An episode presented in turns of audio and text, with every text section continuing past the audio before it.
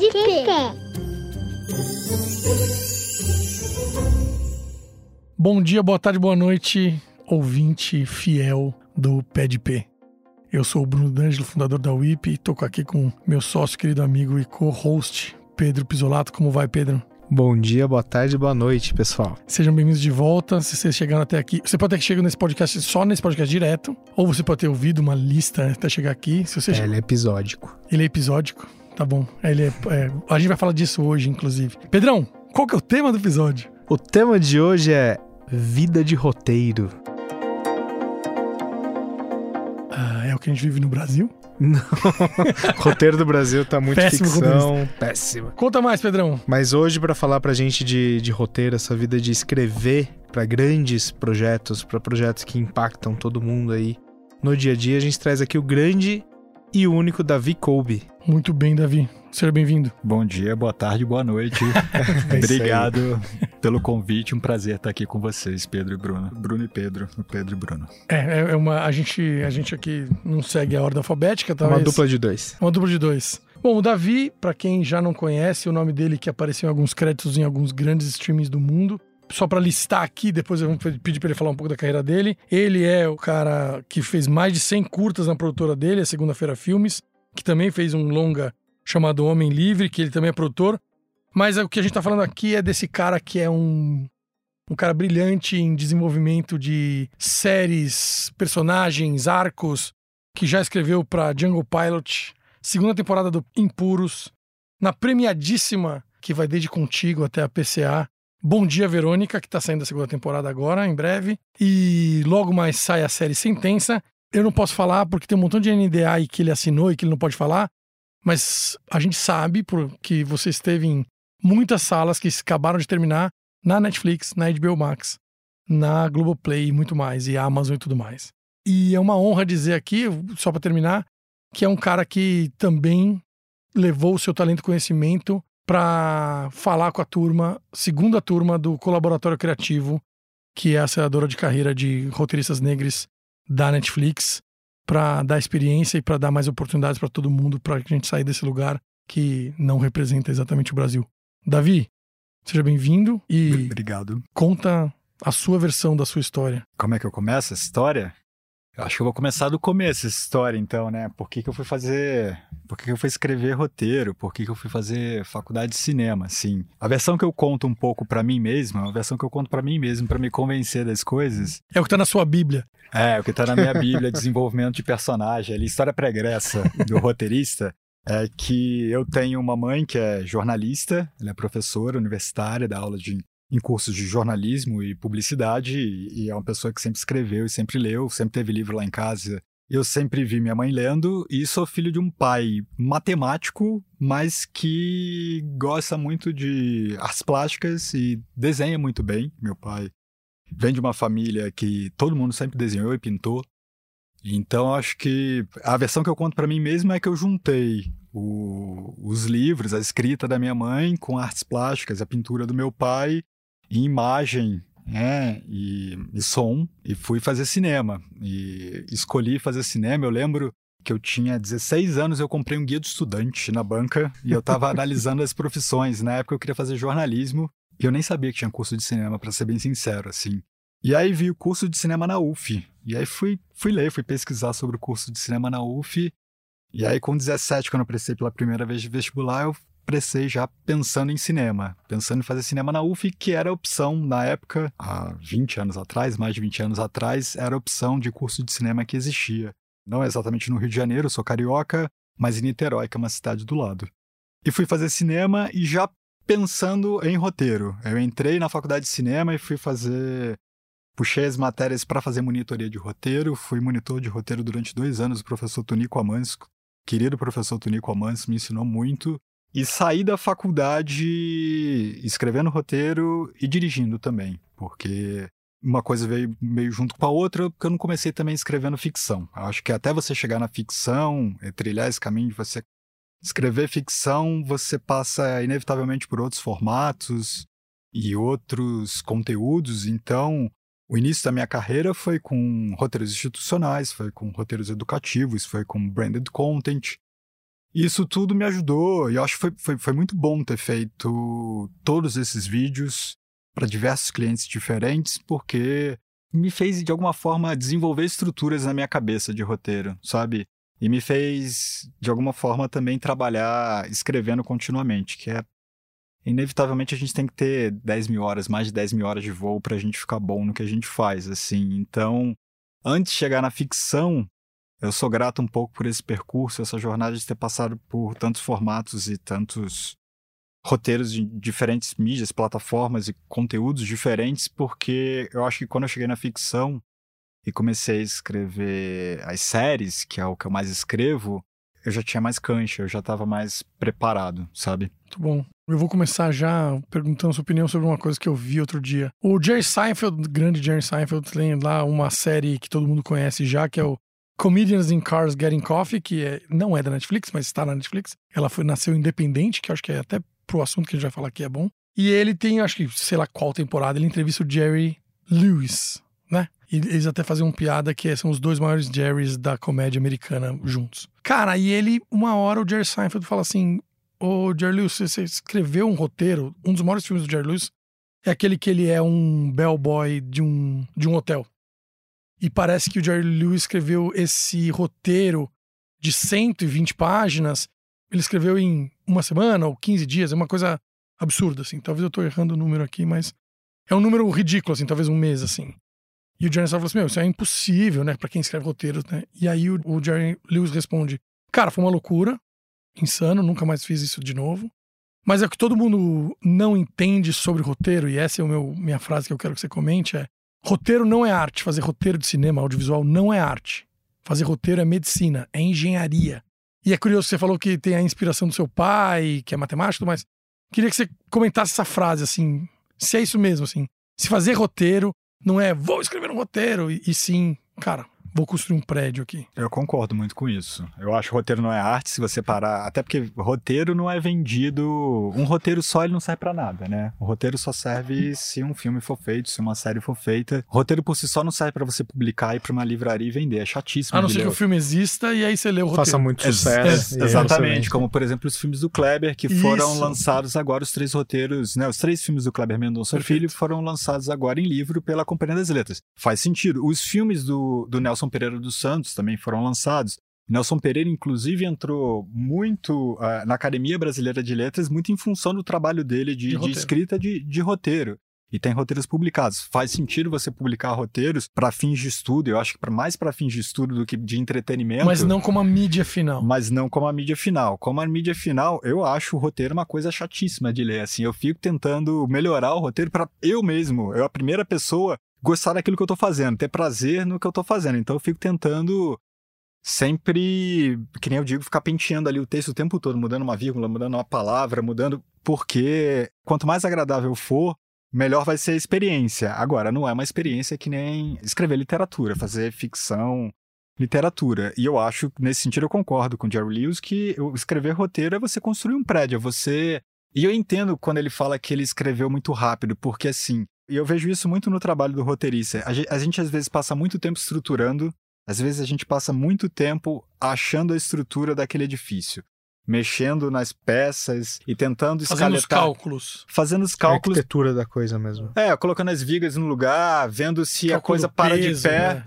Para de pé e fica bonito. Isso toma tempo. Isso talvez seja o que mais. Acho não, é o que mais toma tempo, a gente estruturar. E depois que a gente estruturou, e, e ao longo da estruturação, você vai tendo milhões de ideias que você vai anotando e que vão te ajudar na escrita do roteiro.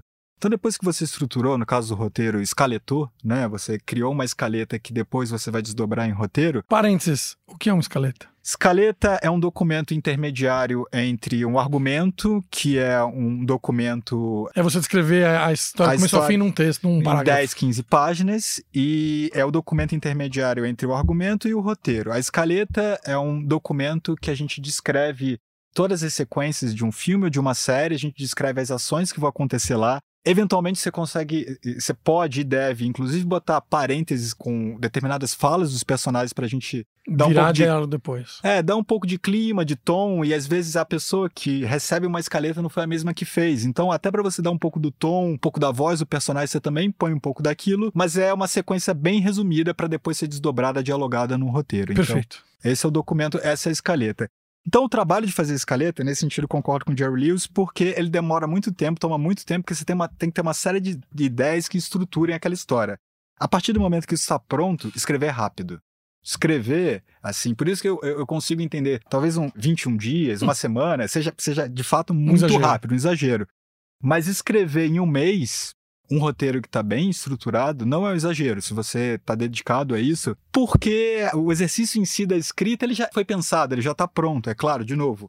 Ali, quando a gente vai abrir um roteiro, a gente chama abrir um roteiro, é pegar essa escaleta, que é um documento menor, e transformar num documento maior, o que significa que a gente vai dialogar tudo, a gente vai botar, inclusive, descrições de ações que não estão ali né, na escaleta desde o início. Isso também toma tempo, você também tem que ter uma série de ideias, mas eu, eu posso dizer que 70%, 80% do trabalho está pronto, sabe? Então, o que você está dizendo é que o que leva muito tempo nesse trabalho de engenharia é toda a projeção, né? Projetar, fazer cálculos, que é estrutura do roteiro, arco e tudo mais. A gente vai falar disso um pouco mais. Porque depois você começar a detalhar esse, preencher esse lugar, que é você falou do abrir o roteiro, talvez não tanto. Eu diria que, só para complementar o raciocínio, é, escrever esse primeiro tratamento ele não leva tanto tempo. Depois, o que vai tomar também tempo, e, e é um tempo que é necessário, são os, os tratamentos subsequentes, esse Perfeito. polish no roteiro. E acho que isso é uma coisa que quem não trabalha com roteiro, a gente tá aqui, inclusive, a gente fala com dois públicos aqui, vai. Você que está ouvindo, você deve fazer parte de um desses públicos. Ou gente que tá no seu dia a dia total, ou gente que quer entrar, ou gente que não entende. Então, estamos aqui talvez sendo um pouco mais didático que o normal. Quando você. Uma coisa que ninguém sabe exatamente é que não é mágico, né? De novo, voltando pro roteiro não é arte. Entre você escrever o primeiro tratamento, que é o que você falou, né? Abriu a escaleta, virou um roteiro. Seja filme, seja série. E ser produzido, tem umas 100 versões. Às vezes sim, às vezes sim. É, Às vezes re- reescrito no próprio dia de filmagem. Sim, a gente tem um caso de Cidade de Deus, por exemplo, que é um roteiro incrível, um dos melhores roteiros do cinema brasileiro do, do Braulio Mantovani. O Braulio Mantovani, ele fez pelo menos uns 15 tratamentos no roteiro até eles começarem a filmar. Que é uma adaptação, né? Que é uma adaptação de um livro do Paulo Lins, Legal. é um livro do Paulo Lins, o Cidade de Deus, uma adaptação de um livro dificílimo, porque é um livro com 300 personagens, 500 páginas, para você conseguir condensar aquilo, ser fiel e bom em duas horas de filme. Então, o trabalho do Braulio realmente é um trabalho muito bom de adaptação. Quando ele foi filmado, estava, sei lá, no 15º, isso não é exagero falar em 15º tratamento, e mesmo assim, durante a filmagem, eles recebiam, ele recebia feedback, recebia o material que era filmado do Rio em São Paulo e às vezes trabalhava em sequências e cenas que iam ser filmadas no dia seguinte.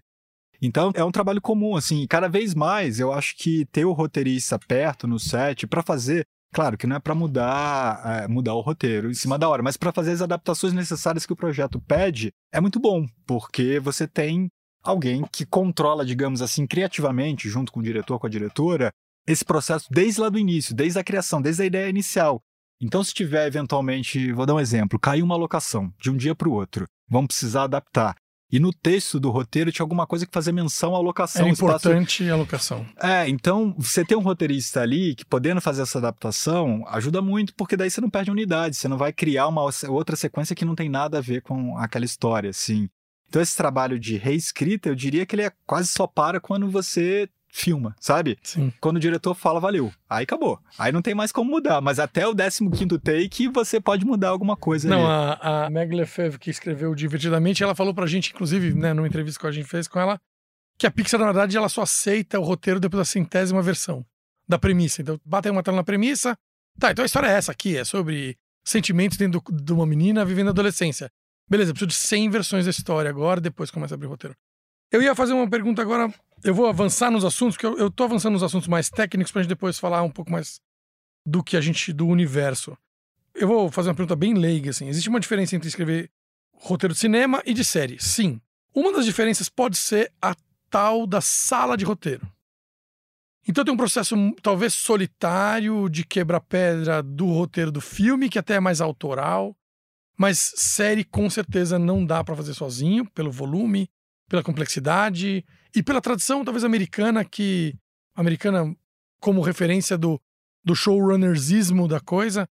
E aí eu queria que você contasse essa diferença de ser um roteirista que encarou 100 curtas, longa-metragem, escrevendo sozinho, e que já encarou muitas salas, e diria salas muito difíceis, de roteiro, entregando produto de qualidade. Então eu queria ouvir de você, assim, as diferenças, as, o que você sente, como é escrever em grupo e sozinho. É, o longa geralmente é um processo realmente mais solitário. Às vezes você está escrevendo em dupla, mas o longa geralmente é um processo mais solitário. O processo nunca é solitário, né? Porque embora a gente escreva sozinho, a gente divide muito o nosso trabalho com leitores que a gente tem, né? Acho que todo roteirista tem outros roteiristas ou amigos. É importante não serem só roteiristas, outras pessoas de outros lugares com outros olhares para serem esses leitores, para a gente também não estar tá falando sozinho com a gente o tempo é, e, todo. E fora o, o diretor ou produtor que está com você no projeto. Que tá o tempo todo também. As pessoas têm outra opinião de fora para. É importante para te dar feedbacks e para você se orientar ali durante o trabalho, mas é um processo realmente mais solitário.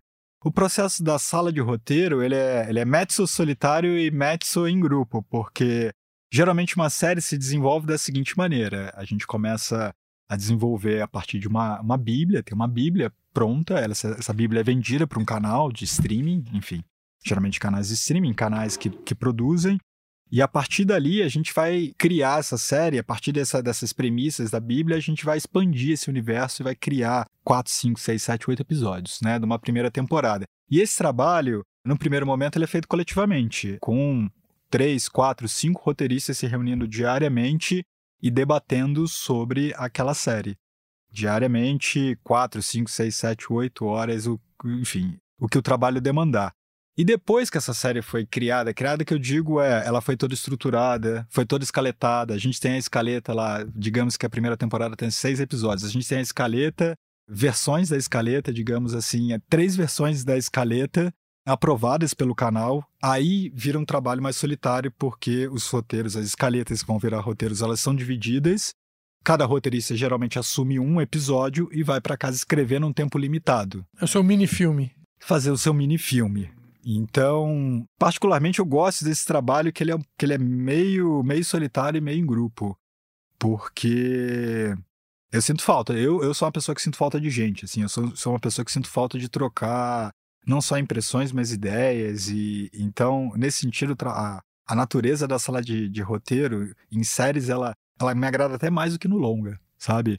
Essa coisa de ficar solitário, dois meses escrevendo longa, gosto, mas eu gosto de gente também, sabe? Gosto de. Sim. Eu gosto de ter um interlocutor para trocar sempre, sabe? É alguma pessoa qualificada com quem eu possa debater ideias. Eu acho que isso catalisa muito o processo. A pandemia criativo. pegou muito o seu processo de trabalho, mudou muito, você teve que mudar? Ou, ou você sabe se mudou muito o mercado, assim? Mudou, Bruno. Mudou assim, porque antes da pandemia as salas de roteiro eram presenciais. Eram presenciais. E você tinha que ir pro Rio, ou você tinha que ir para São pra Paulo? São Paulo. Nesse sudestino espaço do audiovisual. Nesse sudestino espaço audiovisual, as pessoas que não moravam no Rio, em São Paulo, se deslocavam para trabalhar no Rio, em São Paulo. Deixa a família para trás, aquela confusão. E felizmente isso foi um dos movimentos que eu acho que a pandemia catalisou e foi, e foi muito bom, porque e foi democrático e porque hoje em dia não interessa se você está no Rio, em São Paulo, em Recife, em Vancouver, desde que você esteja lá logado no Zoom, no Meet, no horário combinado para fazer a sua sala de roteiro. É, a gente viu abrir a oportunidade para muito roteirista bom que estava complicado.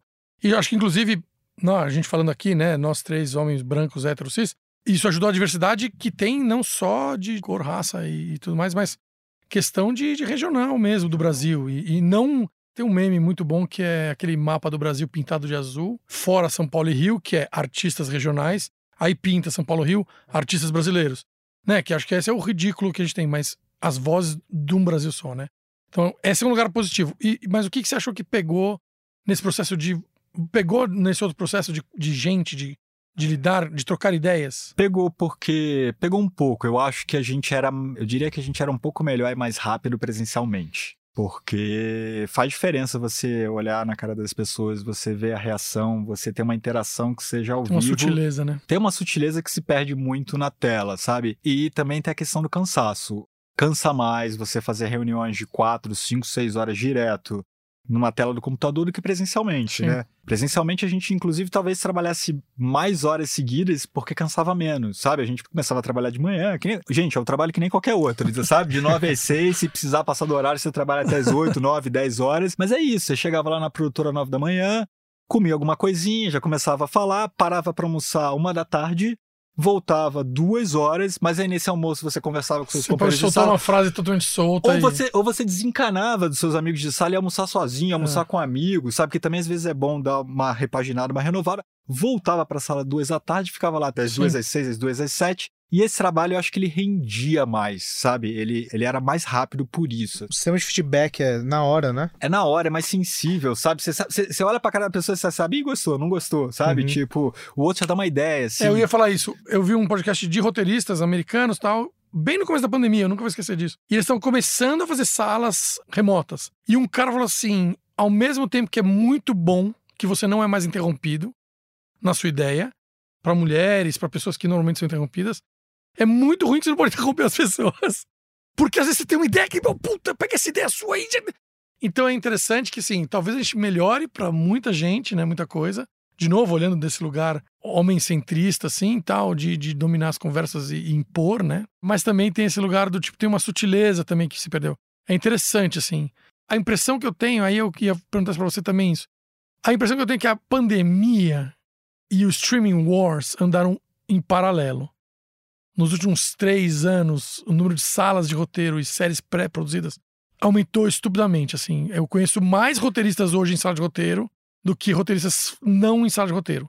Pode ser que uma sala de roteiro seja uma bosta, pode ser que tenha sido cancelada, pode ser que seja a 28 sala de roteiro daquela mesma série que, que ainda não foi cancelada, que a gente não pode falar o nome, mas você sente isso também na sua experiência de quem fez essa jornada de roteirista da sua carreira, desde a faculdade até aqui? Você sente que aumentou mesmo? Aumentou. Eu sinto que é louco, né? Porque é, você falou nos últimos três anos que, que coincide justamente também com troca de governo, né? É, Isso foi uma coisa fundamental, assim, para absorver o mercado, porque se os streamings não tivessem entrado com tanta força, eh, o mercado de audiovisual, que eu faço parte, estaria vivendo a míngua, assim. E, e entrou, entrou com força, absorveu muita gente que estava fazendo cinema, nem todo mundo, teve gente que não fez essa transição. É, tem gente nova entrando e hoje em dia, com certeza, eu conheço mais roteiristas do que eu conhecia ano passado e conheço mais, bem mais roteiristas do que eu conheci ano retrasado. E eu tenho outros amigos que são fotógrafos, são técnicos de som e tudo mais. E eles também falam isso das produções, das filmagens mesmo, sabe? Tipo, o mercado ainda tá absorvendo novos fotógrafos, novos técnicos de som, ainda tá ainda tem gente entrando, porque precisa-se de profissionais qualificados para dar conta da produção mesmo. O Pedro, talvez possa falar um pouco aqui, né, sobre até o relatório anual da Netflix e tudo mais. A gente pensa muito, você falou do governo, a gente falou desse número dos streamings. Talvez tenha um teto, né? E acho que isso é importante, inclusive assim, você acha que todo esse grupo de roteiristas, todos os criadores de história precisam depender dos streamings ou tem outros formatos que podem absorver eles? E digo isso do ponto de vista até nosso aqui da WIP e tudo mais, que a gente olha, você conhece bem a gente, olha para uma história e pensa, pô, isso aqui podia ser um quadrinhos, ou podia ser um podcast, um dramacast, antes de ser uma série, porque todo mundo tem uma bíblia debaixo do braço para levar para Netflix e para Amazon e para HBO. Você acha que tem um teto, você acha que tem um limite, você acha que tem lugares, você vê um caminho para todo mundo? Como, como você pensa isso? Pergunta fácil. É, uma pergunta fácil. Eu diria que, embora seja muito difícil romper bolhas, é mais ou menos difícil, dependendo das pessoas, é, do que do, do que elas têm de, de bagagem, do que elas fizeram, da- do que tem de, de repertório e de portfólio. Embora seja difícil romper as bolhas, eu acho que ela é sempre possível. Então, assim, eu acho que tem um teto, acho que a gente está chegando perto de um teto de saturação, de número de, de salas e de produções, mas depois que a gente chegar nesse teto, é, novas pessoas vão entrar no mercado porque é isso, é sempre possível absorver novos talentos e pessoas que têm sangue nos olhos e querem trabalhar muito e são, e são criativas, assim. Mas eu acho que a gente vai chegar num teto daqui a pouco, assim, por a gente já acho que a gente já produz mais do que a gente consegue dar conta de, de ver, de assistir. É, então, eu ia fazer uma pergunta no sentido do, de quanto que a nossa sociedade aguenta de consumo de novos entretenimentos ao mesmo tempo, né? Eu não sei, Pedro. É uma tonelada gigantesca de, de conteúdo todo santo dia. sendo jogado. Do, do relatório da Netflix. A Netflix tem 46 bilhões de dólares em dívidas hoje.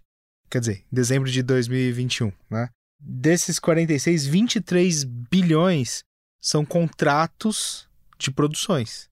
Ou seja, produtoras contratadas. Executando produção, botando coisa na Só agora em 2022, 10 bilhões de dólares em novas produções. Em 2022. É muito dinheiro. É muito dinheiro e eu não sei, assim, eu, eu sou de humanas, eu sou roteirista, eu não sei nem como é que fecha essa conta, Pedro. Eu não sei nem como é que. Tem que trazer mais assinantes. É um pouco isso, assim, mas como é que você traz assinantes com uma concorrência com outros É. tantos streamings e com, e, assim, com esse número de produções todo dia? Não, assim? vamos dizer que a Netflix produz esse conteúdo e nada mais. Os próximos 23 bilhões de dólares. O ano passado, a Netflix fechou com 220 milhões de, de membros. Né? O ticket médio são 11 dólares por mês. Ou Eu, seja, eu não sei fazer essa conta. Não, é muito zero pra essa conta. Mas é isso, 11 dólares por mês, de tic- 11,60 dólares por ticket médio. Então, é muito... Em compensação, 260 milhões de... pe- 220 milhões de pessoas no mundo de 7 bi e meio, quantas podem consumir isso, não? É.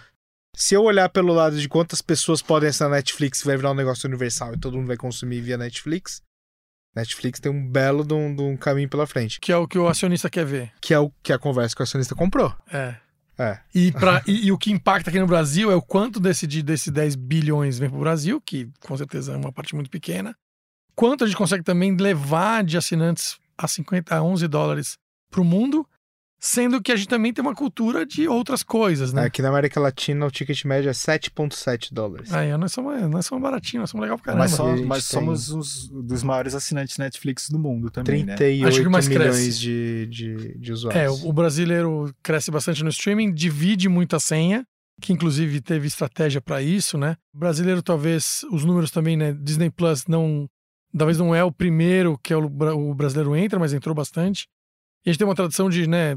eh, tem uma tradição aqui Globoplay e HBO talvez que tá entrando. Tem agora uma confusão inteira.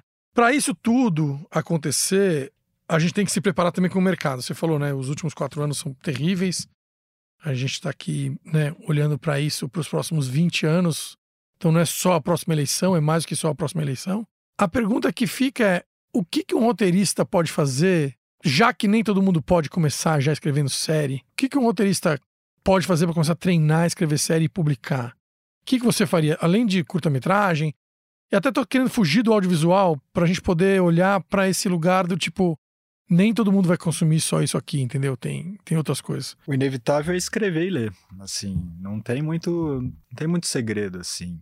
Quem quer ser roteirista tem que gostar de ler, assim, gostar muito de ler e, e tem que gostar de escrever e tem que praticar a escrita, que eu acho que é uma coisa que, que muita gente que quer escrever roteiro não faz. Fica esperando para praticar a escrita na hora que surgiu uma Fica oportunidade. criando Bíblia e não fica escrevendo História. História. História, às vezes escrever história em outros formatos, formato livre, formato de conto, sabe? Formato de ah, escrever uma história com começo, meio e fim, sabe? E depois. Foi aquilo até que você estava falando também, retomando um pouco da sua pergunta anterior. Às vezes é escrever uma história, uma história em formato de conto, um formato um pouco mais, mais livre, sabe? Que você não precisa usar as mesmas receitas do Da roteiro, engenharia. o verbo sempre no presente, sabe? Não precisa, pode adjetivar mais, pode usar mais advérbios. Afinal de contas, é uma história que você Pode tá... ter pensamento. Pode ter pensamento, você pode usar travessão uma hora e depois usar aspas para, sabe? É, é assim, é um pouco para você ser livre criativamente e você conseguir contar essa história. Com essa história pronta, aí é, eu diria que vale a pena pensar no formato. Aí vale a pena pensar se essa história ela, é- ela vai ser um conto, ela vai ser uma novela, vai ser um romance, vai ser um quadrinho, se ela vai ser um drama cash, se ela vai ser uma novela, se ela vai ser uma série, uma minissérie ou um filme, sabe? Porque depois da história pronta, você, você vê o quanto ela tem de fôlego, né? Você vê assim, o quanto eu consigo multiplicar essa história, sabe? Ela tem um que a gente chama, que é muito comum em série, ela tem um motor de recorrência, ela tem algo que faz ela se repetir, se replicar e eu continuar querendo assistir, ah, então ela pode virar uma série. Motor de recorrência, acho que é a coisa mais legal que eu aprendi nos últimos anos, quando eu comecei a trabalhar com avaliar séries e tudo mais. Fala um pouco mais, que eu acho que é um, é um termo tão. é, até vem do francês, acho que os franceses que, Que criaram. cunharam, é. É, motor de recorrência é isso, é um termo que os franceses é, cunharam e, e, usam muito, e ele é quase autoexplicativo no sentido que ele é uma espécie de. é o que faz a série se replicar em várias temporadas. Vou dar um exemplo aqui de uma série que é muito assistida pelo público hoje em dia, que é o Succession. Succession é uma série que é basicamente um pai e três filhos, e o pai botando os três filhos pra, pra brigar e disputar o cargo da empresa. A, a série, o Succession é todo feito em cima do... É, é, é um darwinismo de quem do, vai herdar aquele dinheiro. O darwinismo de quem vai herdar aquele dinheiro lá dos, dos Roy, né? Que são, enfim, uma, uma cópia ali do, talvez, do... Do Murdoch. Do, do Murdoch, né? Ou do, dos Disney. É, é, tudo isso misturado. É, uma Os cópia da mídia, inspirado, né? né nos, uhum. nesses, nesses, nesses milionários e tal. E nessa briga, né? Desse pai leonino que põe os filhos para brigarem, como disputarem, quase como animais ferozes, aquele cargo de CEO da Roy. É, não, é. Agora me fugiu da memória.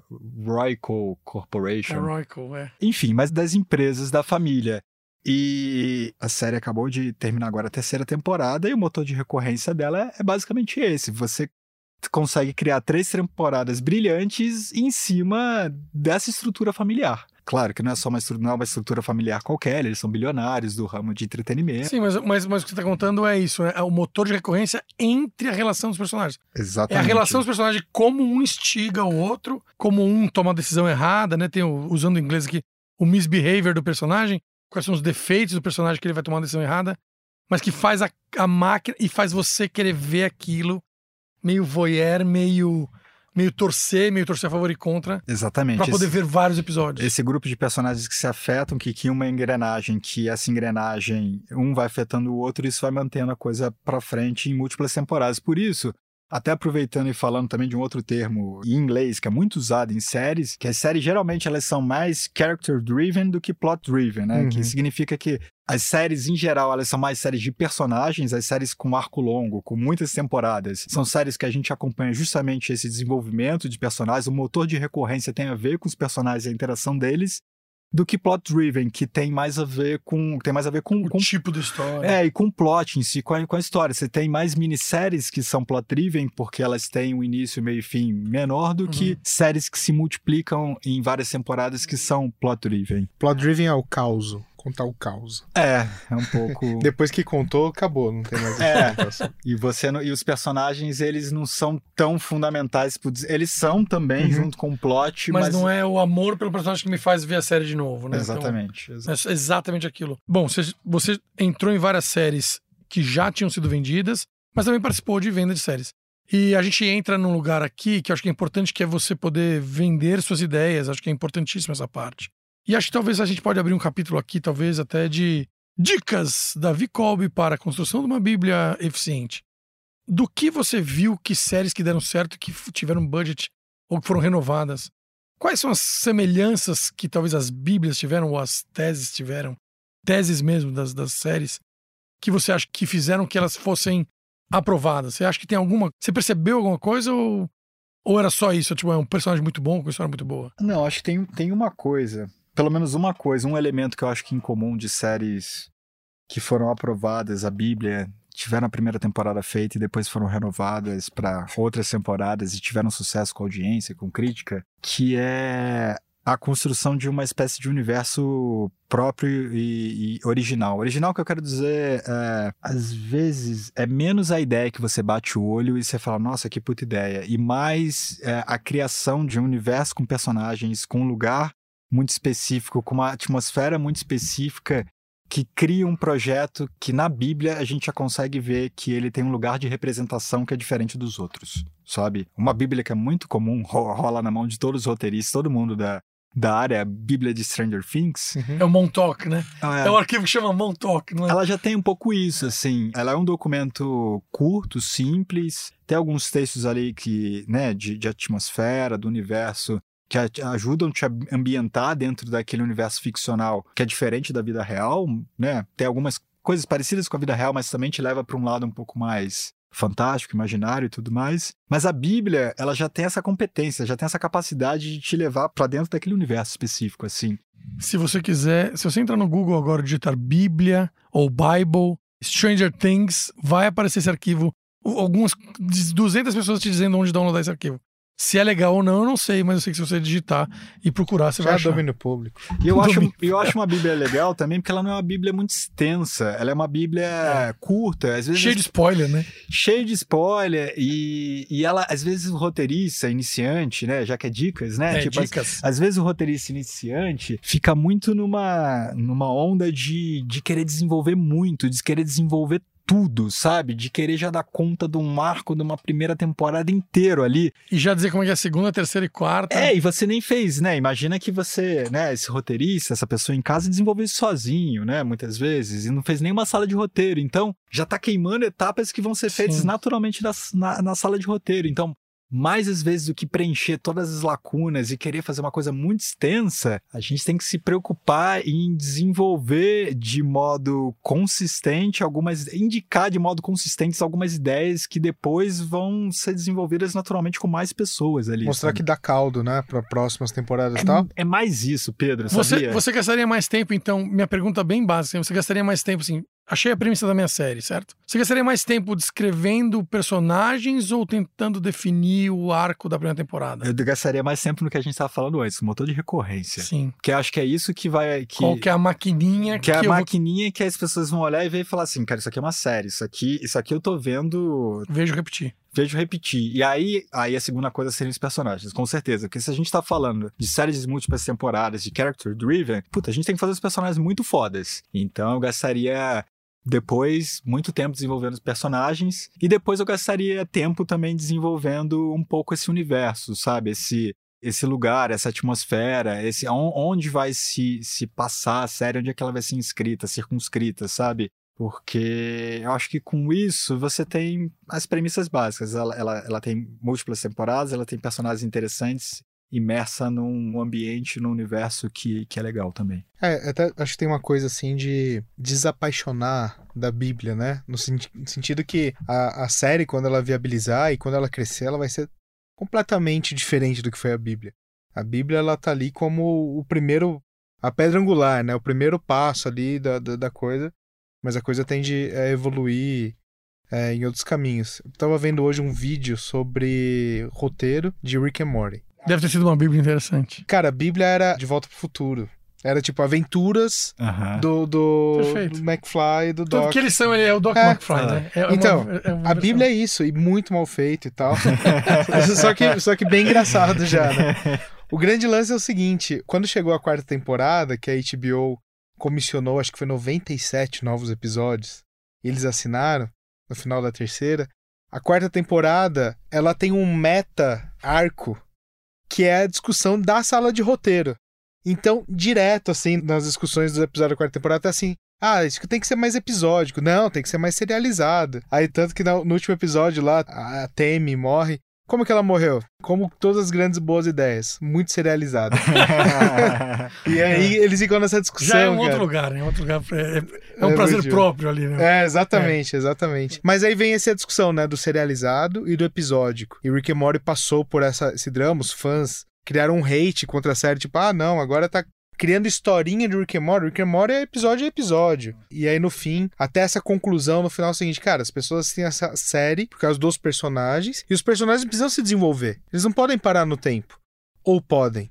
Tipo Simpsons. Então, voltando ao nosso exemplo de Succession, vejam Succession, pessoal, é uma série muito boa. Succession é uma série que ela começou com, com um arco de personagens maior, mas na terceira temporada agora eu tô vendo, eu, eu vi uma vocação muito de episódios estanques, assim, de episódios que Como se se- fosse a aventura daquela turminha, né? daquela turminha, É. por exemplo. E, ele- e eles exageraram algumas coisas.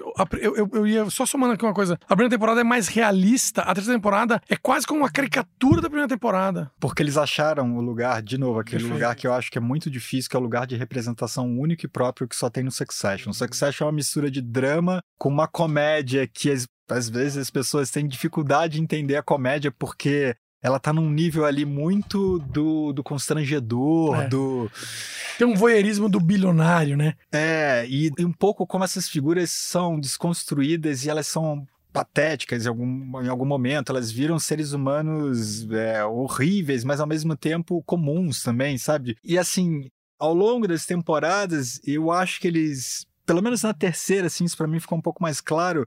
Eles deixaram um pouco de desenvolver os personagens. Acho que eles desenvolvem menos os personagens e desenvolvem mais essa turminha muito louca junta num espaço muito diferente. Por exemplo, na convenção do Partido Republicano, sabe? Vamos fazer uma, um grande episódio dentro de uma convenção do Partido Americano. Como eles se comportariam dentro de... É uma tese, quase um arif, né? Exatamente. Como essa turminha de bilionários da, da Royco hum. se comportariam numa convenção, no é, Caucus. Como eles se comportariam se eles percebessem que o, a mídia que eles fazem, o poder que eles têm é velho e que tem um novo chegando e que esse novo vai vai se sobrepor a eles, vai engolir eles se eles não fizerem o um movimento. Então tem todo um episódio lá que é com o cara do Twitter, inspirado no Sim. Jack Dorsey do, do Twitter. Então, essa terceira temporada, eles deram uma pequena mudada na série. E acho que apostaram no, no, numa vocação de episódios mais estanques e, e mais desse grupo de personagens em situações especiais. Eles já são pessoas bilionárias, mas em situações muito diferentes e especiais, é. sabe? Um grande casamento. Daqui a pouco vira um sitcom, né? Daqui a pouco vira um sitcom. Tá, não, não duvidaria se a quarta temporada talvez seja a última, fosse um sitcom, assim. Você acha que esse, esse lugar de aprofundamento do, desse universo é o que aconteceu na segunda temporada de, de Euforia, por exemplo, que todo mundo. Todo mundo falava bem de Euforia a primeira temporada, mas segunda temporada foi uma coisa que acho que ninguém ainda ninguém conseguiu absorver totalmente, ou de tão genial, ou de tão complexo. Você vê isso ou você era, era o plano dele desde o começo, você acha? O que, que você. Eu não vi a segunda temporada. Então vai lá ver, a gente vê se o Sérgio, você vê ele é, faz o segundo episódio. A primeira temporada eu gosto muito, eu acho que eles desenvolvem muito bem os personagens. Inclusive, se a gente for falar da primeira temporada, eu acho que Euforia tem uma coisa que nenhuma série tem, e que talvez seja um dos, dos grandes trunfos de Euforia é que Euforia não faz panfleto para nada. Eles simplesmente dão as coisas, as histórias estão dadas, os personagens estão dados e a gente se acostuma e lida com eles à medida que as coisas vão acontecendo e a gente vai vendo se desenrolar dos fatos. Uma crueza, né, das coisas. É, apenas é. Apenas é. Tem a, a personagem que é transexual e nem, a hora nenhuma eles ficam levantando bandeira, falando, sabe? Ela simplesmente é, a vida dela é aquela e você um pouco como espectador que corra atrás daquela história, no sentido de que você que procure E, tá norma... e ao mesmo tempo tá normatizado, né? Tipo é assim, é isso, tá aqui é. uma personagem e eu não, tô, não tenho que explicar nada. É isso. É, a gente ouve muito isso dos streamings quando eles estão aprovando ou não aprovando séries, que é, cara, né, eu quero, eu quero a diversidade, a representação, a representatividade, mas não que seja o tema principal. Uhum. Porque acho que a gente já está saindo num lugar, ou é um risco que a gente está saindo num lugar de representação, ou é um lugar do tipo, vamos começar a normatizar o que é até então era diferente e o que é o normal, na verdade, que é todo mundo existir, né? Uhum. Você também notou isso na sala de roteiro? Você, né, homem branco, notou também, tem notado essa diferença, essa inclusão, essa representação na sala de roteiro do Brasil ou nas aprovações de séries que você tem sido convidado? Tenho, com certeza. Há uma preocupação legítima e muito maior com representatividade, com, com pautas progressistas que, que, que fazem sentido para a sociedade. E eu vejo isso não só na formação das salas, mas também nos projetos escolhidos. A questão é como a gente lida com isso. É. Né? Eu já Porque vi... tem criado problemas, né? Assim, digo, ainda tem desafios de lidar com isso, com, né? Eu já vi, por exemplo, coisas acontecendo do tipo, vou dar um exemplo aqui grosseiro, mas um personagem, uma série que tem um, um, dois protagonistas, um homem e uma mulher a protagonista, mulher, não estava funcionando. O arco dela não estava muito bom. Ela não estava. Ela estava um personagem que a gente chama bidimensional, chapada. Ela não estava parecendo uma personagem de verdade, sabe? Ela parecia mais uma caricatura. E isso foi percebido logo no início do desenvolvimento pelo player e pela própria sala, já viram que tinha um problema. E a solução, nesse caso, foi uma solução que me incomodou, que foi separar os roteiristas homens e mulheres e deixarem só as mulheres resolverem é. o, problema. Não, da, parece uma boa solução. O problema da personagem, assim. E depois, eu acho que a gente chegou, a sala chegou a uma conclusão de que aquela não era uma solução eficaz. Mas, mas, eu entendi a tentativa. A tentativa é de as mulheres vão fazer melhor do que os homens. Elas Sim. têm mais voz, elas têm. É, mas a segregação não. Mais bagagem. Mas ao mesmo tempo, você perde, se você perde essa discussão e ela continua sendo em alguma medida machista, certo? Sim. Porque você tá se você tá se eximindo um pouco da sua responsabilidade que você tem como criador e como roteirista daquele personagem também. Não, e a cena do roteirista negro, né, do, do negre, né, que é tipo, putz, tá aqui, vem escrever meu, meu personagem negro, sou um cara branco, criei uma série de favela, vem aqui resolver para mim. E quem falou que não podem escrever, é, não, não pode se escrever ficção científica ou qualquer outro tema, ou mesmo escrever sobre pessoas brancas é um erro grave, né? É um erro. Então, assim, eu acho que a gente está mais preocupado com representatividades, com temas que são importantes, são urgentes e legítimos, mas a gente ainda faz isso de, de maneiras equivocadas, erradas. Ah, talvez no, no intuito de acertar nesse caso da sala. Eu vi ali que tinha um, um intuito de, de tentar fazer isso de uma maneira correta, embora a solução, a primeira solução, depois a coisa foi consertada e deu certo. Todo mundo participou do processo e realmente foi muito melhor. Mas eu via que era uma tentativa ali de, de lidar com essa situação, mas a, a, verdade, eu falo por mim mesmo, assim, eu, roteirista, branco, cis, hétero, 39 anos, eu tô aprendendo como lidar com isso. Aprendendo que eu digo, eu erro também. É, eu tô falando desse Sim. caso que eu, eu participei, mas eu acho que eu erro muito e eu acho que a gente tem que ficar atento. Não, e a gente é parte do problema, né? A gente é criador do a problema. A gente é parte do problema e por isso que a gente tem que pensar quando a gente erra e o que a gente está fazendo de errado e como é que a gente faz isso de uma maneira que seja melhor, sabe? Sim. Mas eu acho que a gente ainda está nesse, nesse momento que a gente está patinando ainda na, nas ações, sabe? Mudando de assunto, mas no mesmo assunto um pouco, talvez assim, o Bom Dia Verônica teve uma coisa muito importante que foi também lidar com a violência da mulher e tal.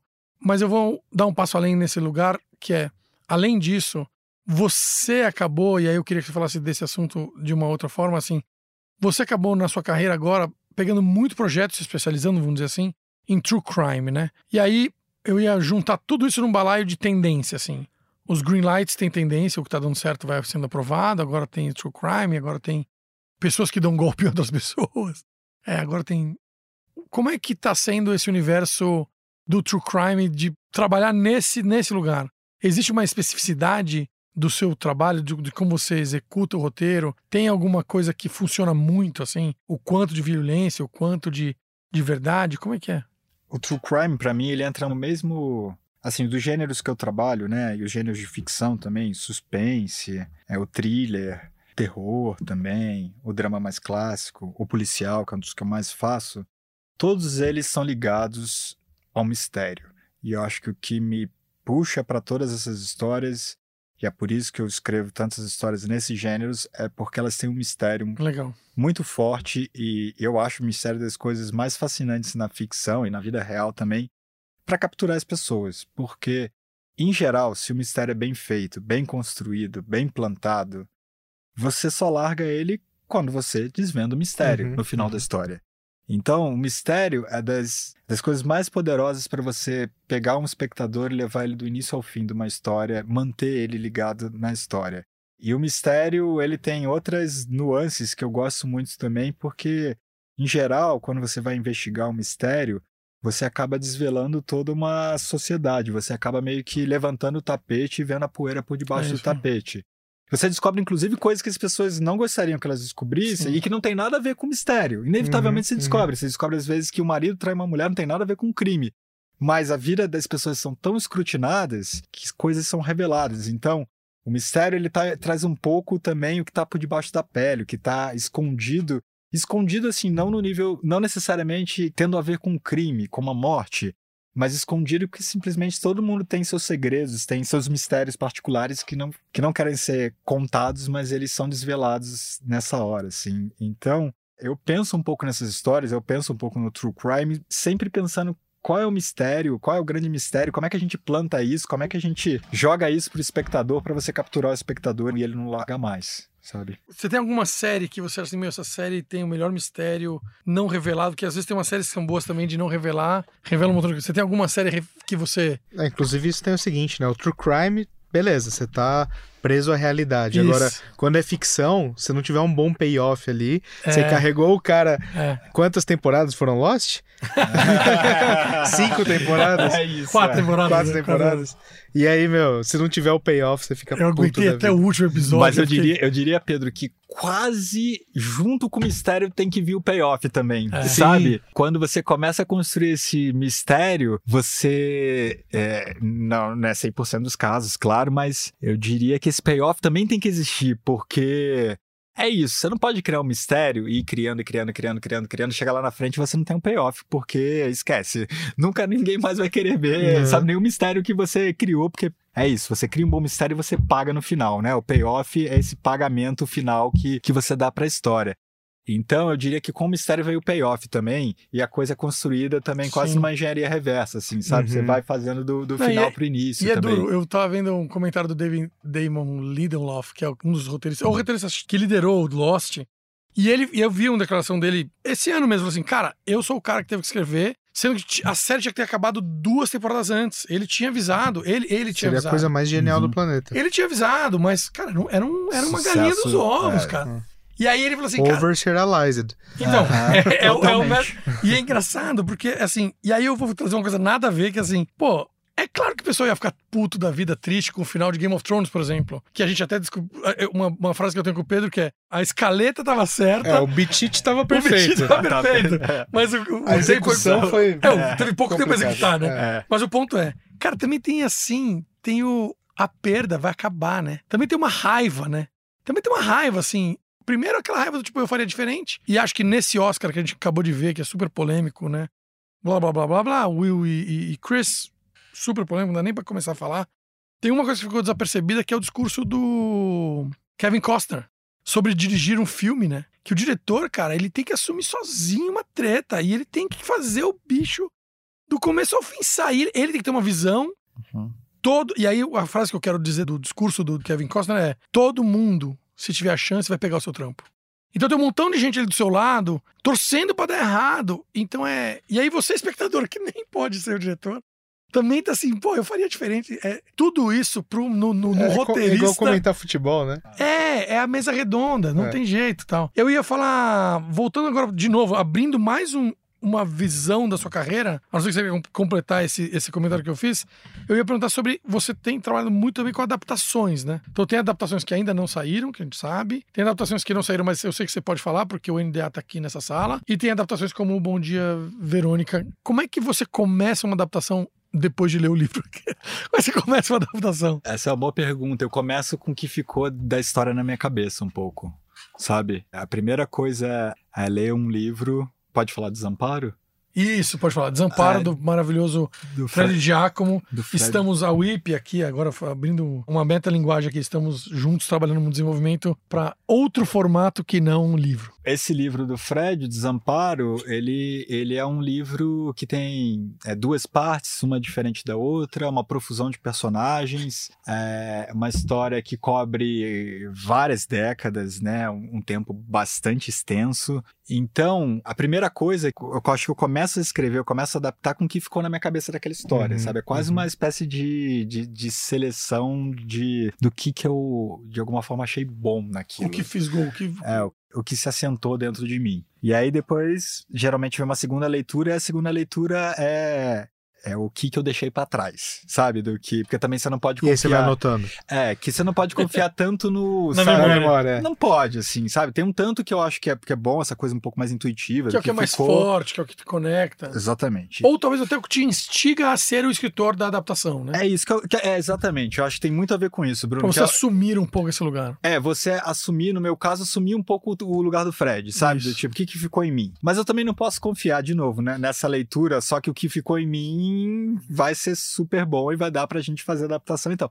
Por isso você tem que voltar ao livro e tem que ver o que, que ficou pra trás, que é bom também, e que eu não fisguei nesse primeiro momento. E aí começa o trabalho de adaptação propriamente dito, que é, tá bom, a partir disso, a partir dessa, disso que ficou, como é que a gente conta essa história? Porque às vezes ela não dá pra ser contada da mesma forma que o livro. Às vezes a- a- você tem que buscar uma abordagem diferente pra aquela história, ou uma maneira de começar, estruturar ela diferente. Mudar um pouco o protagonismo da história, enfim, aí começa o trabalho propriamente de, de adaptação mesmo, assim, de você começar a fazer escolhas criativas diferentes do livro, sumir com algumas coisas do livro criar outras coisas que vão transformar essa obra num que era um livro, num drama cast, numa série, num, num filme, assim. Eu gosto muito de adaptação, porque eu acho que a adaptação tem esse lugar, assim, que é é mais fácil, por exemplo, no caso de Bom Dia Verônica, foi mais fácil sair de uma série que tinha um livro e uma bíblia do que geralmente de uma série que só tem uma Bíblia. O livro, em algum momento a gente esqueceu ele, a gente rasgou ele no bom sentido na sala de. Mas, mas ele. Mas ele o universo tava ali. Tava ali, e tem sempre uma coisa de um certo norte, assim, de como esse personagem foi construído, sabe? Que já tava ali e, e, tá, muito, e tá muito bem assentado, muito bem, muito bem feito no livro. Então, é um trabalho mais fácil no sentido que ele tem mais material, mas ele também, ele também tem a dificuldade que é justamente como é que você vai lidar com essa adaptação? No Bom Dia Verônica tinha uma coisa que era, que era muito difícil no início, a gente não sabia como fazer, de adaptação mesmo. E eu tava com o Rafael Montes e com a Ilana Casoy, que são os Com dois escritores, autores. os autores do livro, que eram também os chefes da sala, né?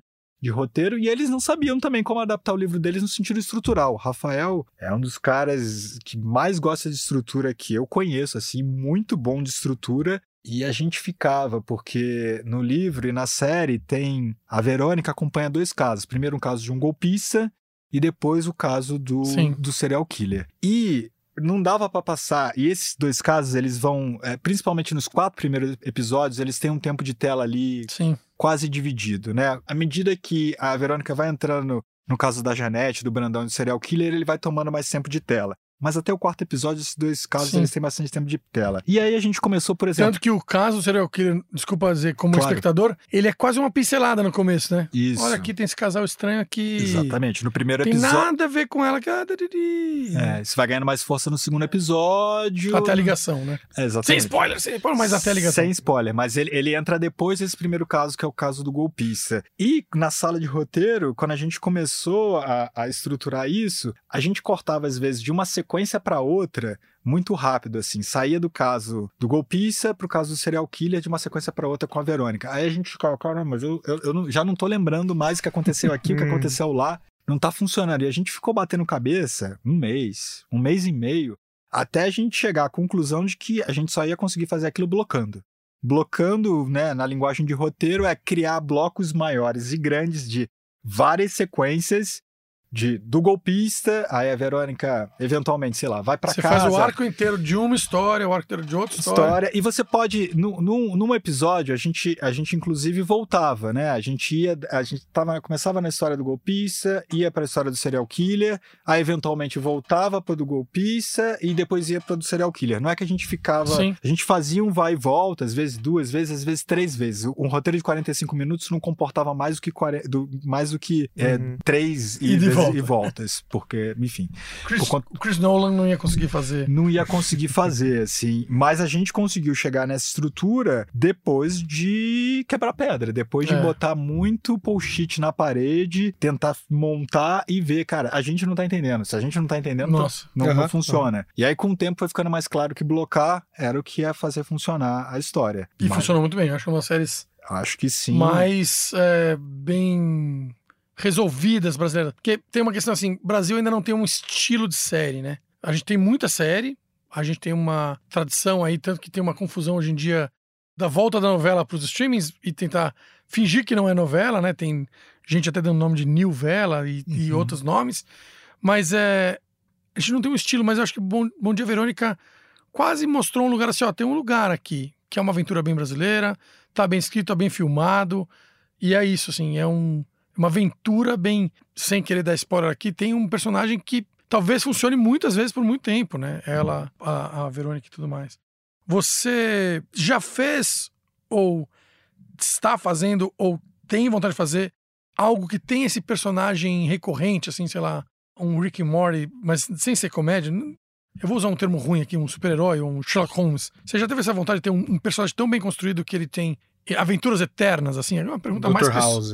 É, você já... Olha, eu Eu particularmente não, Bruno, porque eu acho que eu, eu gosto de ler aventuras de personagens, mas eu acho que me entendi um pouco fazer, Sim. sabe? Me entendi no sentido de que eu acho que eu gosto de, do novo, assim. É, acho que eu não conseguiria ser tão fiel a um personagem durante muitos durante muitos anos, assim. Eu adoro, eu adoro livros policiais, por exemplo, que tem o mesmo detetive, detetive. É, adoro. Sei lá, tava lendo agora, por exemplo, é, o Denis Lehane, que tem é, cinco romances com a Genaro e o Kenzie. Eu adoro os dois ali. Adoro ler sobre eles. Inclusive, o Lehane, ele faz uma coisa que é interessante, que ele, ele consegue fazer um arco dos personagens se desenvolvendo nos cinco livros. Eu gosto de acompanhar. Mas eu não sei se eu tenho saco para Tirando séries, assim, eu não sei se eu tenho saco para fazer isso muitas vezes em outras plataformas, sabe? Eu acho que eu prefiro escrever uma história nova. Legal. Existe alguma história que você queira contar que tá cozinhando dentro de você? Você tem alguma coisa sua, sua? Eu tenho, eu tenho um projeto que eu estou desenvolvendo, sem dar muitos spoilers, mas eu acho que, que dá para falar e dá para falar um pouco também do que eu gosto de fazer para além do, para além das séries de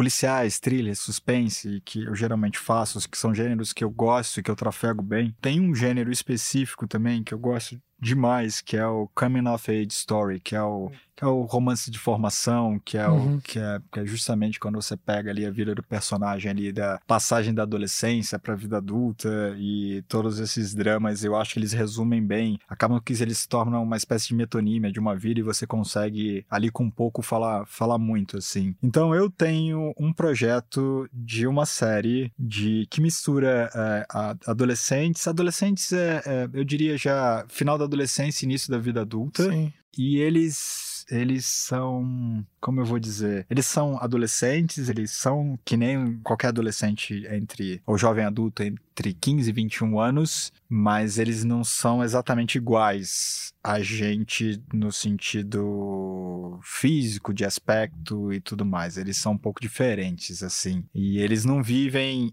ainda em sociedade, eles vivem num lugar diferente. E aí. Você fisgou. É, Você fisgou. A ideia, a ideia é um pouco. A ideia é um pouco. Sem entregar nada. Desenvolver um grupo de, de adolescentes encerrado num lugar quase ninguém sabe onde eles estão, mostrar um pouco como é a vida deles ali, que é apartada da sociedade, e eles não são só diferentes fisicamente, mas eles também estão sendo criados de uma maneira diferente, e uma hora implodir isso, e aí eu acho que tem a coisa de séries, que é um pouco que nem videogame, sabe? Que a gente vai expandindo o universo. Como é que você faz também para as séries terem múltiplas temporadas? Você vai aumentando um pouco o universo da coisa. Então é uma hora implodir isso e fazer esses adolescentes, esses seres, seres viverem em sociedade e ver que merda que vai dar, sabe? É, é um pouco essa ideia da série que eu tô desenvolvendo, assim. Para falar um pouco, tem, acho que tem um lugar, assim, que eu gosto de falar também, de questões que são muito prementes, assim, do tipo, como é que você sai da casa dos pais, só que de uma outra maneira, por um outro ângulo, e como é que você entra no mercado de trabalho, como é que você vai pagar Você exagerou uma questão que é nossa, comum, universal. É um pouco isso. Pra gente se sentir legal. Um pouco isso. Coisa meio Casper Hauser, assim. É, tem um pouco essa, essa é. pegada, só que é um grupo, ao invés de ser um cara e tal, apartado, é um grupo de, de pessoas que crescem num lugar. Você lembra daquele, daquela, desculpa, em Nova York, que descobriram aqueles filhos eram seis irmãos que os pais não tinham sair de casa. E você sabe o que, que eles faziam? Eles faziam os filmes. Eles... Faziam os filmes e escreveram, se auto-ensinaram a escrever roteiro. É, eles têm, eles escreviam, eles assistiam Pulp Fiction e ficavam Isso. anotando. E eles têm uns roteiros é. escritos. Até hoje eu pergunto se alguém já pegou esses roteiros e começou a investigar e trabalhar. Não sei, Eu não sei eles, nem onde eles estão. Eles é. faziam uns filmes suecados incríveis, suecados, assim, né? É, é eles pegavam, é, sei lá, uma sequência do Pulp Fiction e recriavam de uma maneira maravilhosa. É um é... desespero, porque eu sou pai de meninas e fico pensando nessas crianças presas. Mas eu lembro disso, assim, que eles se auto-ensinaram o roteiro. E era o grande lance deles, assim, a TV criou eles, assim.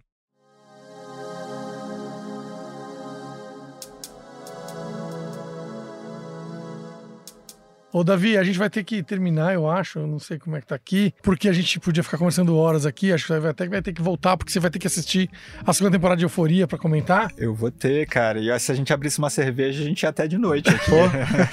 Próximo com cerveja, certeza. Tá fechado. E, e eu queria pedir para você, como a gente sempre é para todo mundo, um fechamento mesmo, assim. Seja para quem quer escrever, seja para quem não quer escrever, seja para quem tem que dar green light numa série e não tá dando. O que que essa seria ótima. E você que não está dando green light numa série. Mas é. Brincadeira essa parte aqui. Pô, mensagens finais de Davi Kolbe aí pra nós, pro mundo. E para esses seres que a gente vai conhecer um dia. Ah, eu acho, falando também, né, pra, pra quem gosta de escrever, quem quer escrever, independente de ser roteirista ou não, acho que escrever dá medo, né? Dá, dá medo um pouco você você encarar a folha em branco, dá medo um pouco você colocar para fora o que você tem, dá medo um pouco e dá um pouco de vergonha você ler isso, porque invariavelmente, por melhor que você seja, você pode ser o Stephen King, sabe? Mas o Stephen King também vai escrever uma coisa que ele vai falar, puta, isso aqui é meio ruim, sabe? Mas se você não insistir um pouco também nas suas ideias, no que, que é, no que é ruim, e não, não trabalhar um, para tentar transformar aquilo em alguma coisa melhor, entender por que você acha aquilo ruim, entender por que, que tá ruim, aonde pode melhorar, dificilmente você chega lá. Assim, chega lá que eu digo, você se torna um roteirista profissional, um escritor profissional. Então acho que tem tem esse lugar que é, é, encarar os nossos próprios medos no bom sentido, assim, sozinho, sabe? Você com você mesmo e tentar ir um pouco além a cada dia, assim, sabe? É um exercício muito difícil, assim, porque, de novo, dá medo e a coisa mais fácil é parar e não escrever, sabe? Mas quando der vontade de parar e não escrever, porque você está com medo, Aí é hora talvez de pegar um livro e ler para você continuar no seu exercício e uma hora voltar para ali, assim. Então acho que é, ler e escrever são duas coisas que são indissociáveis, que andam sempre juntos e são exercícios diários, eu diria, sabe? E eles são para quem trabalha com roteiro, trabalha com escrita, mas eles são bons, também são bons exercícios diários para a vida de qualquer pessoa, assim, porque a leitura, a, a leitura transforma muito as pessoas e escrever também. Contar história também transforma as pessoas. Pô, fantástico. Muito bom. Davi, mais uma vez, uma honra, muito obrigado, parabéns pelo trabalho. A gente tem muita coisa ainda sua para ser lançada, a gente vai ver seu nome muitas vezes aí. Muito obrigado mesmo pelas lições que você deu e pela sua humildade aí em dividir tudo que você conhece e generosidade. Ah, obrigado a vocês. Enfim, a gente já trabalha juntos. Para mim é um prazer estar sempre conversando com vocês, ser chamado aqui para o podcast. É um lugar privilegiado para um profissional como eu também falar. Que venham mais trabalhos é juntos. É, é isso, com Nossa, certeza. Com certeza. Pedrão, valeu. Valeu, Brunão. Valeu, valeu Davi. Davi. Valeu, valeu todo mundo. Um abraço. Um abraço. Tchau, tchau. A professora Whip. Uma em pé.